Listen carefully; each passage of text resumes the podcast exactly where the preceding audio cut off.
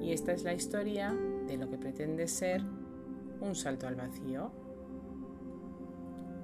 No sé si lo recordaréis, pero en el capítulo 17 de este podcast os hablaba de la parálisis, de las circunstancias que me habían llevado a parar de golpe y a no saber cuándo iba a poder retomar todo este asunto del emprendimiento, el autoempleo. Eso fue en julio del año pasado. Han pasado 10 meses de aquello y creo que definitivamente ha llegado el momento de volver a caminar. Estas últimas semanas han sido por fin un poco más tranquilas en cuanto al tema emocional, básicamente.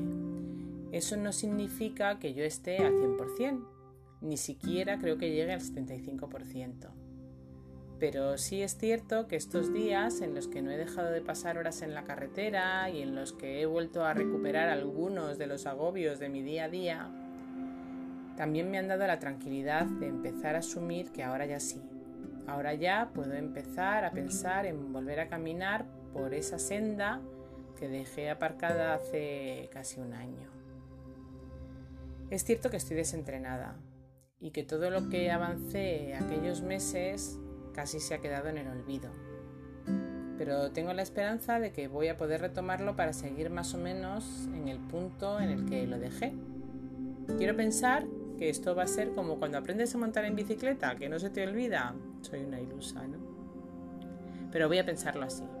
Voy a pensarlo así para no caer en la más absoluta depresión. Sé que lo primero que tendría que hacer ahora sería cambiar mi hoja de ruta, la línea de vida que me marqué hace más de un año. Pero creo que eso va a ser lo último que voy a hacer. No quiero cambiarla hasta que no empiece a vislumbrar algo en el camino, para no tener que volver a cambiarla en los próximos meses, básicamente. Aquella línea estaba muy bien trazada, me costó tiempo y trabajo hacerla y si no he podido seguirla ha sido por las circunstancias que me han rodeado. Necesito tener un poco más de perspectiva para poder trazarla con un poco de realismo. Eso no significa que no me ponga objetivos. Si algo aprendí de aquella coach que me pusieron cuando salí de la empresa fue a ponerme metas a fijar objetivos temporales para no caer en la parálisis real por mí misma. Así es que me he puesto como fecha para poder empezar a ver la luz profesional, la del mes de octubre. De aquí a octubre tengo que tener la mayor parte del camino que me queda por hacer realizada.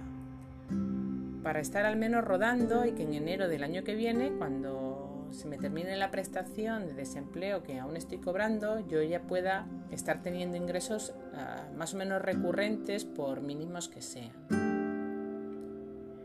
Lo ideal sería poder compatibilizar las dos cosas esos tres últimos meses del año, pero no quiero empezar a agobiarme con eso, así que ese va a ser mi objetivo más realista por el momento.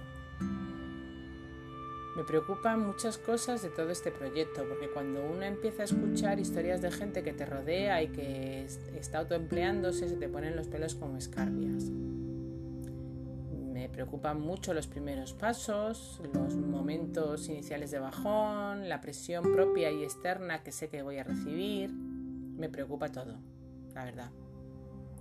Pero hay algo que me mantiene expectante, diría yo, y es saber cómo voy a gestionar todo eso mentalmente, si realmente voy a poder hacerlo.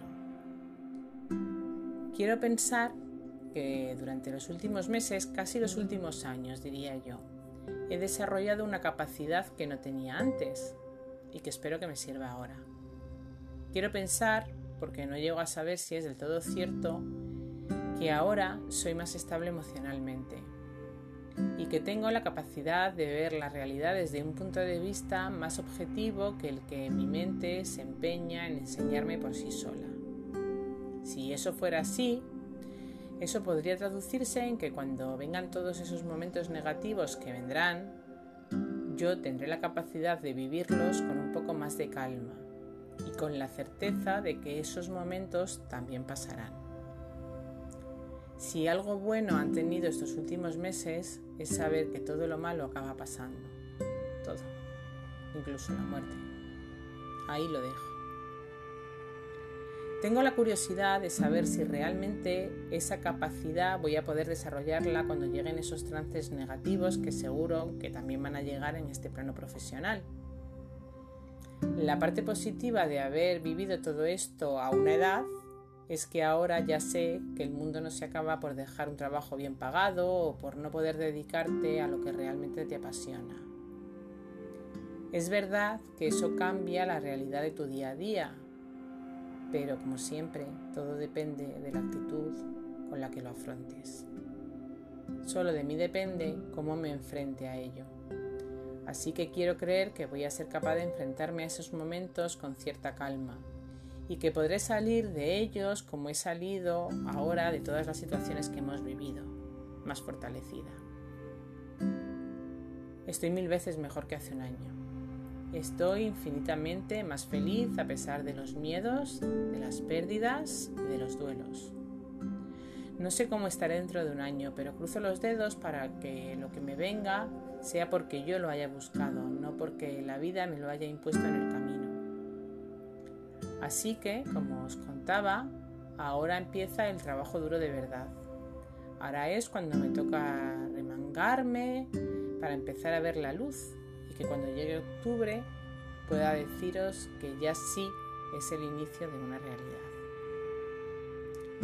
Voy a ver si esta semana consigo darle forma de alguna manera para haceros llegar en formato de audio cómo pretendo hacer todo esto, para dejarlo en un podcast también grabado.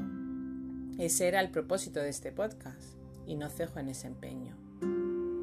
Yo soy Merichel y esta es mi historia.